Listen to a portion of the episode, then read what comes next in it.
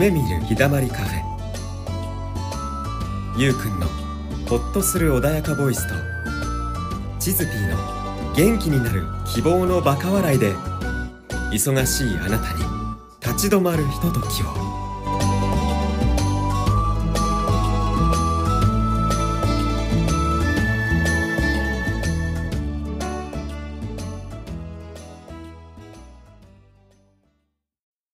い今週も始まりました。よろしくお願いします、はい、えっとねいします。ツケを返してもらおうかなと思ってお話が膨大すぎてね 一回で終わらなかったという、うん。ねあっこちゃんに来てもらってます。はい、今週もよろしくお願いします。はい。あっこちゃんでございます、はい、はい、引き続きというかね、うん。あっこちゃんの自宅から。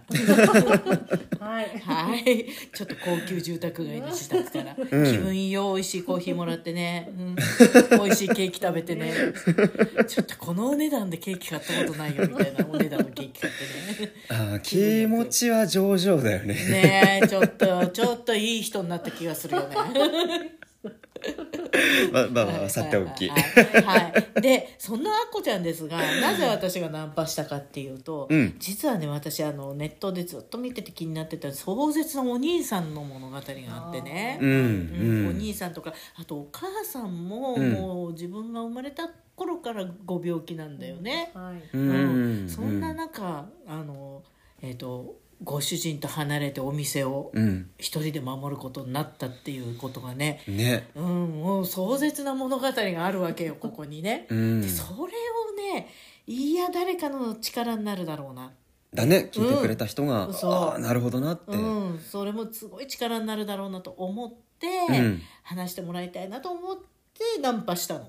うん ナンパしたの。ねで急に継ぐことになって、ね、お兄さんともなんかあったみたいですよねいろいろねそうですね。あの、うん父が急に亡くなってしまって、うんで急遽突然何のじ心の準備もないまま兄は社長になったんですけれども、うんうんやっぱり一人ではできないってことで私は最初お手伝いをしますねって。うんうんでまあ、当時母のもう半身不随であったんですけれどもしっかりしてたので、まあ、兄と母が中心になって私はあのもう結婚してと石川県の方に行っていたので、月に1回戻りながら経理の方とかちょっと事務的なものをフォローするっていう形で関わってたんですけれども、うん。なんか気が付いたらどんどん私の割合が増えていって。うん。うん。で兄もですねあのやっぱりそのプレッシャーがね社長という。どうん。んどんあのお酒の量が増えて、うん。アルコール依存症になってしまって、そうするとねなかなかこうまとめる従業員まとめることもできないですし、でなんだか私最初中間管理職みたいな感じだったんですけども、うん。中間どころかもほぼ私が仕切るという形になり、ううん。んはい。うん。で母もあの途中で、えー、ともう15年前かな？のかまたあの脳内出血を起こしてもうお店全然出れなくなってしまって、うん。もう介護が必要な体。うん。で結局私がまあ引き取って母を介護しながら店もやるということで、うん。ただやっぱり多分兄もね心のどっかでは申し訳ないという気持ちがあったんでしょうけども、うん。私は私でもう本当に母の介護をした時まだ下の子0歳。うん。うん上が2歳半ぐらい。うんうんで母だからもう最初本当3人おむつという状態で始まって、すごい。もう 朝結構大変だったんですけど。でそれでまあ子供を預けてお店に行って。うん。うん。やっぱりいっぱいいっぱいですよね、本当に当時はもう家と店の往復が精一杯、もう休みの日はもう寝てるという、うん。うん。でやっぱりねどっか気持ちの中で兄に対してなんで私がこんなみたいなのがあったからなおさら兄も、なんだろうい怖くて言えなかったのかな、うん。私に対して「ごめんね」みたいなうんこと。が、うん。すまないねみたいなこと。をうん。で私もイライラしてもいっぱいいっぱいだったので、本当に険悪な空気の中でうん。どんどんどんどん兄弟仲が悪くなってしまって、うん。で兄は兄でどんどんお酒が増えていって、まあうん、それでも今思えばそんなフラフラしててもちゃんと店には毎出てたので、うん。うん今思えばすごい人だなって思うんですけど、うんうんうん確かにね。ただ私当時の私にしてみれば、うん。そんなお酒臭くってねうんろれつ回んなくて酩酊した状態でうん。いられても困るんだけどっていうふうに思っちゃってたんですね。うん。うん。まあ多分本人のギリギリの中の義務だと思って頑張ってたものを私はうん。迷惑なんですけどうんっていう頭で。うん。言わないにしてももう完全にそういう空気がね流れていてうん。もうお前邪魔だみたいな。でその中でなんかちょっとあるともうやっぱりすぐにね火がついて喧嘩になって、うん結構近所の人たちは私たちのうん怒鳴り合いのバトルも見てきたし、うんうんある時は私はもう許せなくて、うんうんグーパンチでもう「お前いい加減にしろ」ってうん殴れば気が付くと街中に。うん。私はなんか怒らせるとグーで殴られるらしいという噂が広まってしまった。広まるぐらいだったんだ。広まる そりゃそれはこんな細い人がグーパンチしてるじゃないの男にさ。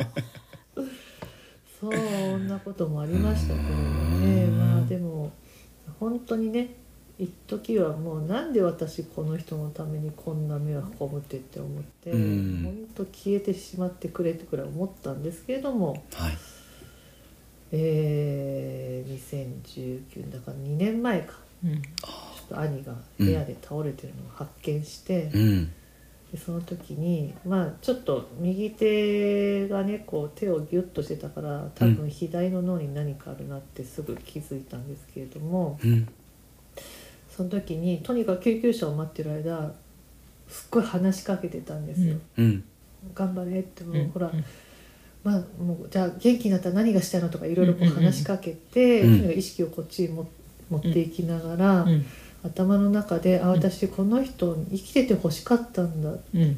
うん。それまで信じまいと思ってたんでしょ？正直もうお前死ねって思ってたし口の方、本当に本本人の前で「もうお前死んでくれよ」って言ったこともあったぐらいだったんですけどあ違うって思ったしあとまあ脳脳にちょっとね海が溜まってかなり大きかったので、うん。オペも2回したし、うん。正直先生もあのもう一人では生活できないだろうって言われて、うん。後遺症も残ると思う、まあ、言語にも残るかもしれない、まあ体もちょっとねうんって言われた時にそれでも構わないって本当に思ったんですよね。うん。生きててくれればいい、うんうん。で一人でどっか行けないなら一緒に行けばいいじゃん。一緒に生きていこうよっていうふうに思って。そんな嫌いだったのに。本当に。まあいいやつだっていうのは知ってたんですけどもやっぱり許せないって思いの方が強くって、うん。それがとにかく生きててくれればいいよかったっていう思いの方が強くなって、うん。でそこを気づいてからなんて言うんだろう兄は本当は頑張ってたんだとか、すごかったんだとか、いろんなことを気づきがあって、うん。むしろもう感謝でいっぱいになっちゃったんうですよね。でそう思ってでも本人にはまだね本人も会話もうまくできない状態だったし、うん。まだ脳に直接チューブが入ってるような状態だったので、そんなこと一言も言えなかったんですけれども、だんだんだんだん少しずつ、まあ、なんとかこう、うん。会話ができるようになって、うん。でも私まだ言えなかったんです、そういうこと。うんなのに、うん兄の態度がすごい変わって、うん。うん。一時もう敵みたいな感じの 私に対してうん。すごくね優しくなってねあと「ありがとう」っていう言葉が出てきたりそのうちちょっと歩けるようになったら、うん。あのエレベーターのところで送るよとかね、そう、んもうすごいだから私、まあ、兄がね倒れるっていうものすごく非常にリスクを負ってしまったんですけども、うん。それによって私の気持ちもすごく変わったしそこを起点にやっぱりもっと広い視点でいろんなことを見ることができたりね。兄だけじゃなくてね、あとうん世の中ってこんな感謝でいっぱいだったんだっていうのを改めて感じるようなことがいうん。視点が変わったっていうんですかね。うん。マイナスなこと腹立つことほど、うん。いやいや違うぞと思ったり、うん。あこういうことを私に教え教えるためにこの人こういう役割してくれてるのかなとか思ったり、うん。だ兄は本当にそういう意味ではすごいお兄ちゃんだみたいな、これだけの気づきと本当に心の成長もすごかったんですよね、うん。あの期間の中で。そんなすぐに美しくはいかなかったですよ。3歩進んで2歩下がるみたいなことがあったんですけれども、根底本当に大元の部分では私たちはもう信頼し合えるっっていう絆がしっかり確認できたので、うん。今まで喧嘩するのが嫌っていうか、ん。言葉を選んでたんで、うん。こういうこと言ったら絶対に喧嘩になる、うん。まあ、でも耐えきれず言うと結局大きなバトルになったんですけども、うん。でそれで気を使って気を使ってだからもう30分以上兄というのが嫌だったの疲れちゃうし本音も言えない。本音言ったら喧嘩になるうし、ん。でももう大丈夫って思ってちゃんと本音で話せるようになってそれでも喧嘩にならないんですよ。で私がやっぱりそれでも耐えきれずにうってなると兄の方から、うん。前は兄が切れてたのに、うん。うん兄の方から、うん、これ以上言ってもうん。あのもう喧嘩になっちゃうからやめよう今日はやめようなんて。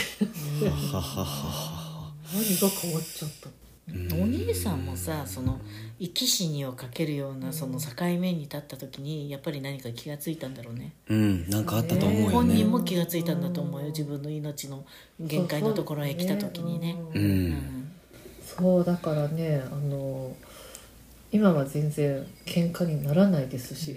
うん。でまあ兄のところにたまに行くとね、うん。私は早く帰ろうと急いでても、そんな急がないでお茶でも飲んでいきな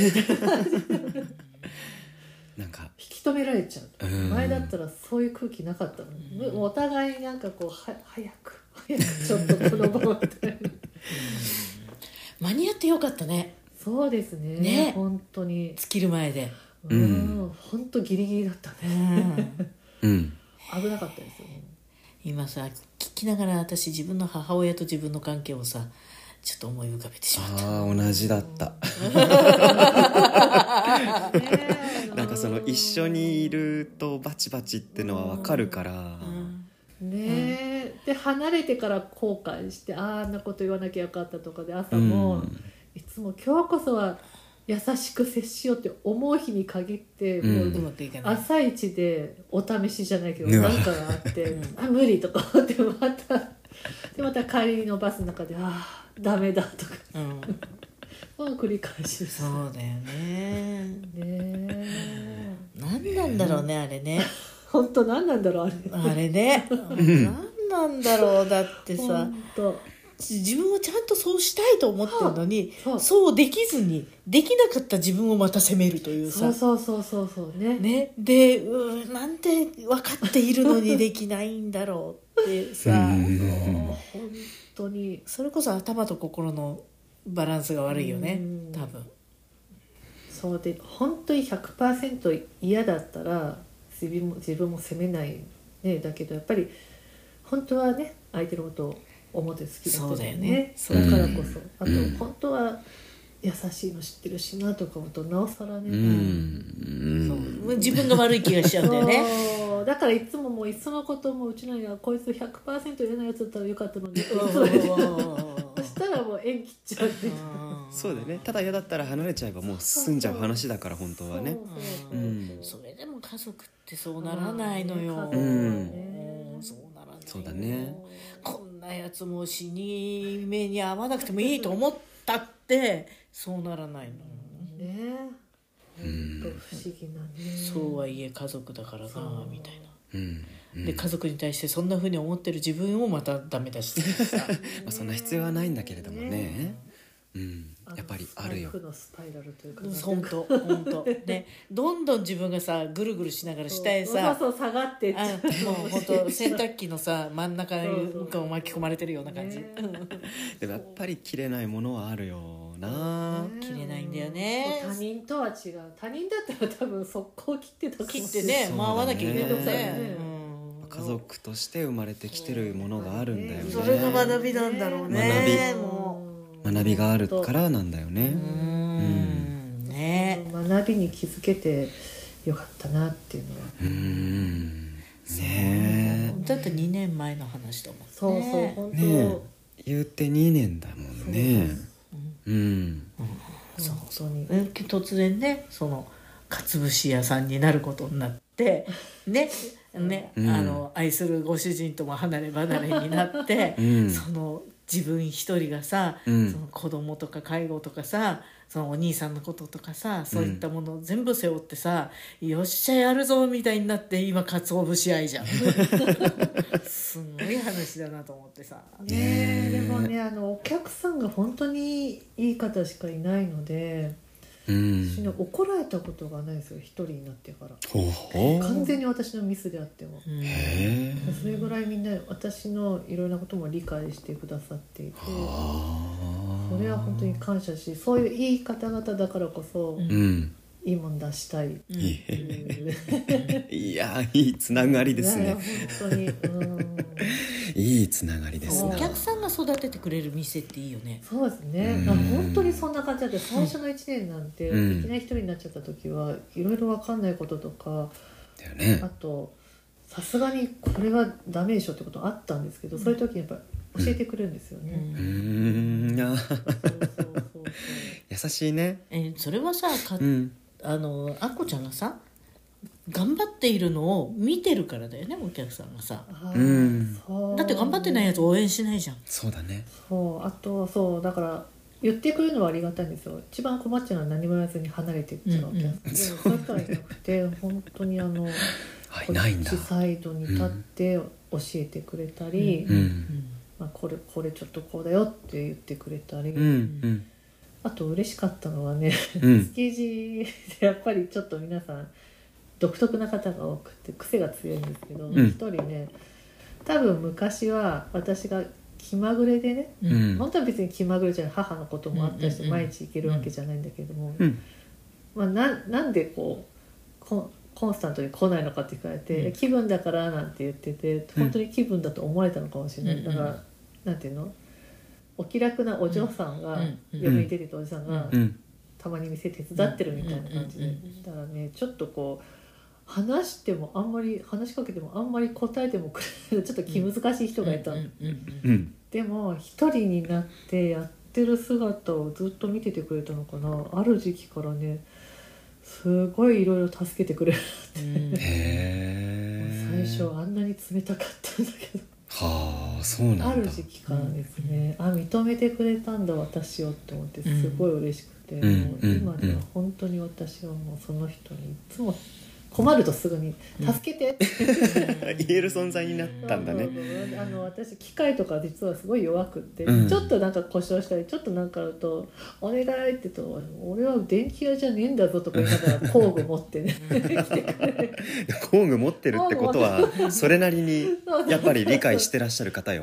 そうそうそう、あとはまあちょっと子供のことで悩んだりすると「連れてこいよ」って言って、うん。私の代わりに話を聞いてくれたのでへー「あいつ何考えてるよ」なんて。言ってうん。ああそう。めちゃくちゃ面倒見のいい方じゃないですか。そう本当はね最初本当冷たかったんですよね。私 どんだけ嫌われてるんだろうっていうくらいへえ癖が強いんですよそうだったんだ。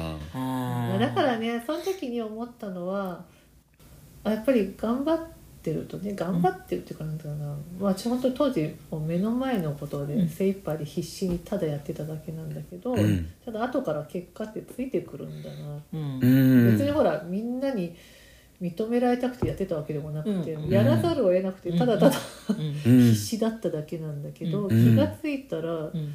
なんかこうね応援してくれる人がいたり、そうやって認めてくれるようになったりとか、うん。あだからなんだろう何も考えなくても目の前のことさえちゃんとやってればね、うん。いいんだっていうね。後から全てついていく欲しいじゃなくて、うん認めてもらいたいとかさ、うん。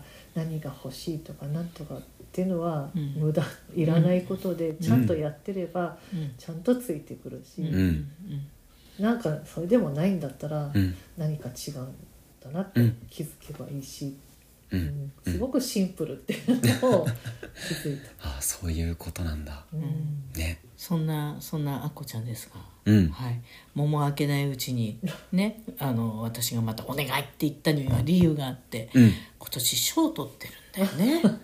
はい。はい、はい。何の賞だっけ？えーとまあ、今年から始まったんですけども、い。ミスコンテストというコンテストがありまして。ミスコンみたいなもんだよねそうですね。ミスもミセスもないんですけどもうんうんうん。二十、歳以上の女性であうれば、んううん。んミスコンテスト2021のうん。和装グランプリというのをいただきまして、へえかつお節屋が着物でグランプリどうかっこよくない？かっこいいね。うん。ジャパンの誇りみたいな感じしない、うん。でもねあのすごいモダンな着物なのよ。あの、うん。デニム着物ちょっとこう今風にアレンジしてだから和装カジュアル部門というところが出たんですけれども、ね、ヒールとかもね、そうそうそうなんです、うん。洗濯機で洗えちゃうんでしょ？洗濯機で洗えるの？デニムなのデニムでとかあそうかいジいんだ。色落ちとかも大丈夫なのかな？そのうちねデニム着物着て削っててもいいかも。袖邪魔くない？そうだね。そうそうそうたすきたすきがあー。鉢巻きたすきで かっこいいやつだ。赤いつなぎがいつの間にか。でもヒールはダメだなきっとな。滑りそうな気がする。な何の人なのってなっちゃうよね。えでもさなんか不思議なパフォーマンスになるじゃん。だよね。ほらパフォーマンスにはなるよねんかほらほら中華街でほらあの麺削ってるのや見せたりとかやさああいう感じになるじゃん出来上がったものをね10メートル離れたところからうわーって飛ばしてキャッチするみたいな。でもさそうやってそんな格好してさたすきがけでウィーンとかってキャッツケしててさ ふわふわーみたいのが出てきたらさわあまあちょっといいさ パフォーマンスだよ外人喜ぶよ、いやそれは間違いないよ。そうん。あでもね外人さん来るでしょうしね。うん。本当綺麗なのよ。うん。本当綺麗でうんあの、まあ、着物もそうなんだけど、うん。この間ね、うん。この間あの ディズニーのジャスミン姫の格好して、うん。ねあの今ちょっとうんあのちょっとお話をさせてもらうあのへそが出てたっていう話をね このしたけど、うんしたね。したけど、うん。本当にねあの普段真っ赤なつなぎでね あのやっちゃばにいるお姉さんには見えないよ、うん。でもやっちゃばにいてもき綺麗なんだけどね、ううんんそもそも綺麗だよね。背も高いしね。グーグー寝てたら伸びちゃったんです。羨ましいな。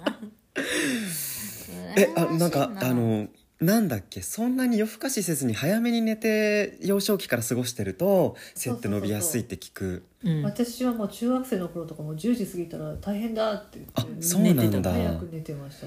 そこなのかな？ラジオとかみんな聞いて当時ね、うん。中学高校ってみんな夜更かししてるのに、私も中学生の頃は、うん。ラジオなんてとんでもない。もう10時過ぎたらうわもう真夜中。あー早く寝てれば僕も160超えてたかな。あのね昔あの子供がサッカー行ってた時に、うん。兄弟でサッカーやってるお家があったんだけど、うん。弟の方が大きいのよ。うん。弟の方が寝るんだってやっぱり、寝んのか。うん、お兄ちゃんより弟の方が大きい睡眠時間は僕も結構取ってたけど。え取る時間帯を間違えてるんじ時間帯を間違えたんだね。うん、その成長ホルモンの出る時間帯は そう。10時から2時だから。そう。その頃にはまあ半分ぐらいかな。半分ぐらい。後後半の方はちょっと取ってたんじゃないかな。でもあの重要なのはその出始めの10時。そうなんだよね。10時。10時から12時までのが一番出るらしいね成長ホルモン。あでも確かに当時仲良かった友達、うん。彼女も同じぐらい背高いんですけど、はい彼女ももう同じもう10時真夜中みたいな子でした、うん。二そうっすか。人しても昨日何時に寝ただよねみたいな。そうなんだ。そのその時期じゃないとダメなんだだよね。巻き戻せないからもうねこの年になってからそれやってもね ただのジジババだよね。早寝早起きのジジババ。そんな感じなの本当にね。あのーえっと後でちょっと並んで写真を撮ってブログに出したいなと思ってるんだけどゆうくんも私も大きくないので、うん。うんこの差がはっきりわかると思う。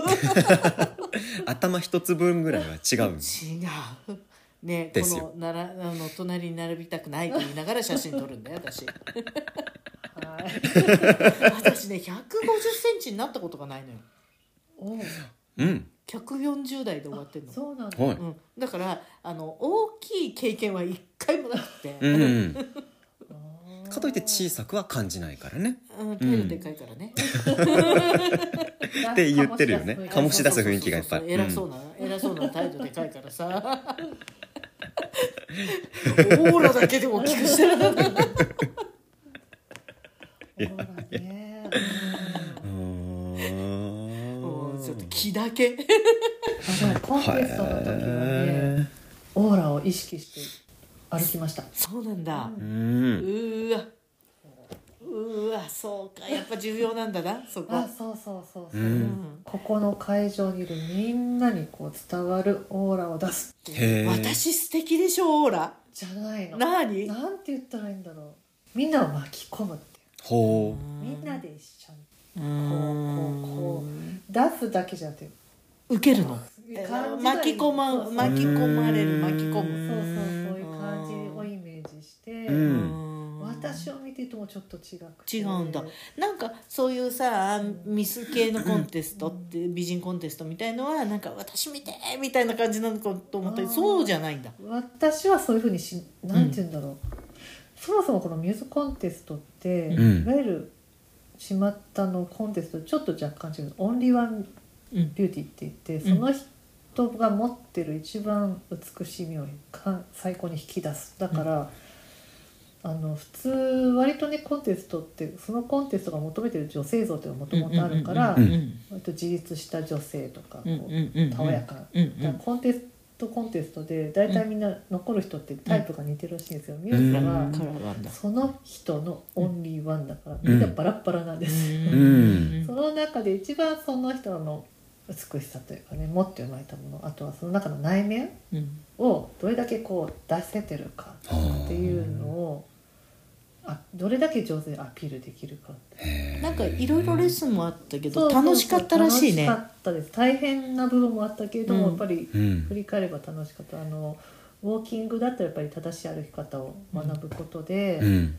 もう本当さっき言ったように、うん。ハイヒールで長時間歩いても疲れない。うん。それいいね。あとやっぱりさっそうとして歩く自分って、うん。やっぱ客観的に見てもいいじゃないですか、でうん。よりお出かけが楽しくなったり、うん。より自信を持って歩けるとか、とはそうですね。えうん。あの私和装だから着付けも習うんですよね、うん。自分で着れるようになるので、うん。そういう技術も手に入れることができるし、メイクも習うし、へー。メイクも全部自分の中でイメージしたものが手に入ったんでしょ？その和装で歩きたいとかっていうのも。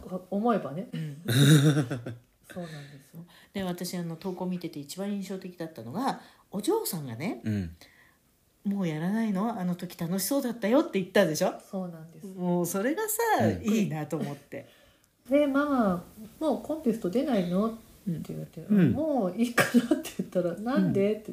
うん。私はそう「えなんでそんなこと聞くの?」って言ったら「いやーなんか楽しそうだったから」って言われて、ね。いやでもうん結構いろいろ途中結構大変なんですよ。いろいろ課題も多かったりして、うん。うん。割と大変だったのよって。うん知ってるけどそれでもやっぱり楽しそうだったよって言われて、うん。うんはただ出た人みんなやっぱり最初の頃と今を比べるとうん。みんなすごい綺麗になってるんですよ、つまりさ誰でも綺麗になる方法はあるんだ。あります、うん。で似合わないことをしてうんやってもダメなんですよ、ん。例えばほらだって顔のタイプだって体型だって何から違うのに、ね通りっぺんのことをしても似合わないのでアピールしたって、うん。ちぐはぐだよね。やっぱりね。それぞれのこう持ったものを最大限に生かすからうん。美しいになるし、うん。もうね今本当に女性として美しいんだけど私が初めて知った頃はもうあの宝塚の男装の霊人だったのよ、はいはいはい。うん、うん。なんか、うん、あのイイケメンうん。な感じだったのよ、ううん。ん、これがさもう今ミューズだからさ。おお本当にね誰でも変われるよっていうのをね、本当変われる。うん。うん、見せてくれましたね。うんそうで本当今は自信を持ってこの自分うん。うん。を出せる、今私自分のこの女性としての自分の自撮りとかパチパチ撮るけど前はなかったですもん。自分のこの自撮りの写真が、うん。男装のばっかり。男装写真ばっかり残ってる。そうね、でもすごいイケメンだったのよ。うん。あめっちゃイケメンだったの。壁ドンしてほしい人が多いかあそうそうそんなイベントがあったぐら。い だよね。あのその相手の女性性が出るために壁ドンするっていうね。自分の女性性忘れてたんだよねだけど女性って本当可愛いなっていうのは、うん。本当に今でも思うんですけど、ドキドキするんでしょあれやると。そう。全部みんななんて可愛いんだろうって思ってるでも女性は本当にみんなそれぞれねうん。みんな美しいしみんな女神なんですよ、それをどうやって引き出すかっていう。ねねえそれぞれが。開せる人になりたいなとあ。あ今度はね。思いますはえー、すごいね何すかごいね。そういうことが始まるのをちょっとお待ちさせていただいて、ね。はい。今更遅くないようだったらちょっと何かしたいかな、遅くないですよ。もううん。80でも90でも、そうだよね、うん。ほんと可愛いおばあちゃんとかいるよね。うん。そうだよ。愛らしいよね本当に ね。そういう方々ってね。うんうん。うんそうなったらもう年取るの怖くないね。そうそうそうそう楽しい。それは前向き明るいね。うん楽しくおしゃれをして、自分を好きって思えたらね、でみんなも可愛いねうんでも可愛いねみたいに言ってくれえたらあこちゃんにプロデュースしてほしい。ねそうなれるように頑張り 習ってきたからね、教えられるものあるんじゃない？その歩き方なん。て本当教わりたいよね。うん歩き方とかファッション似合うファッションとかね。ね、うん。私はまだまだ教わる立場なんですけど。ねどうやダメ出しされるの先生。そういうのを積み重ねてね、うん。アドバイスできるぐらいになったらいいし、みんなこうそうやってミューズになってほしいですね、うん。オンリーワンのね、素晴らしい、いやいろいろ話があるのよね。あっこちゃんここの地域にまた貢献したいなと思ってたり自衛官フェチだったり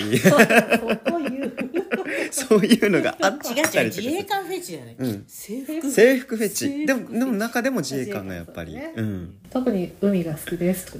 あそう。そっちか。エリートだな。エリートだな。会場。たまらんです。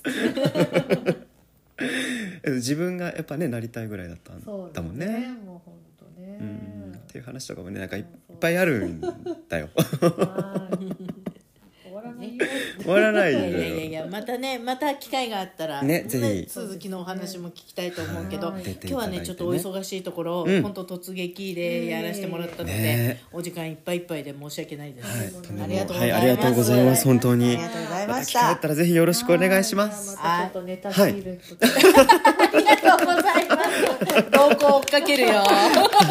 で聞いてる皆さんもまたお楽しみによろしくお願いします。はい。じゃあ今回ありがとうございましはいありがとうございました。今週はここまで。またゆったりとしたひとときをお届けします。来週もお会いしましょう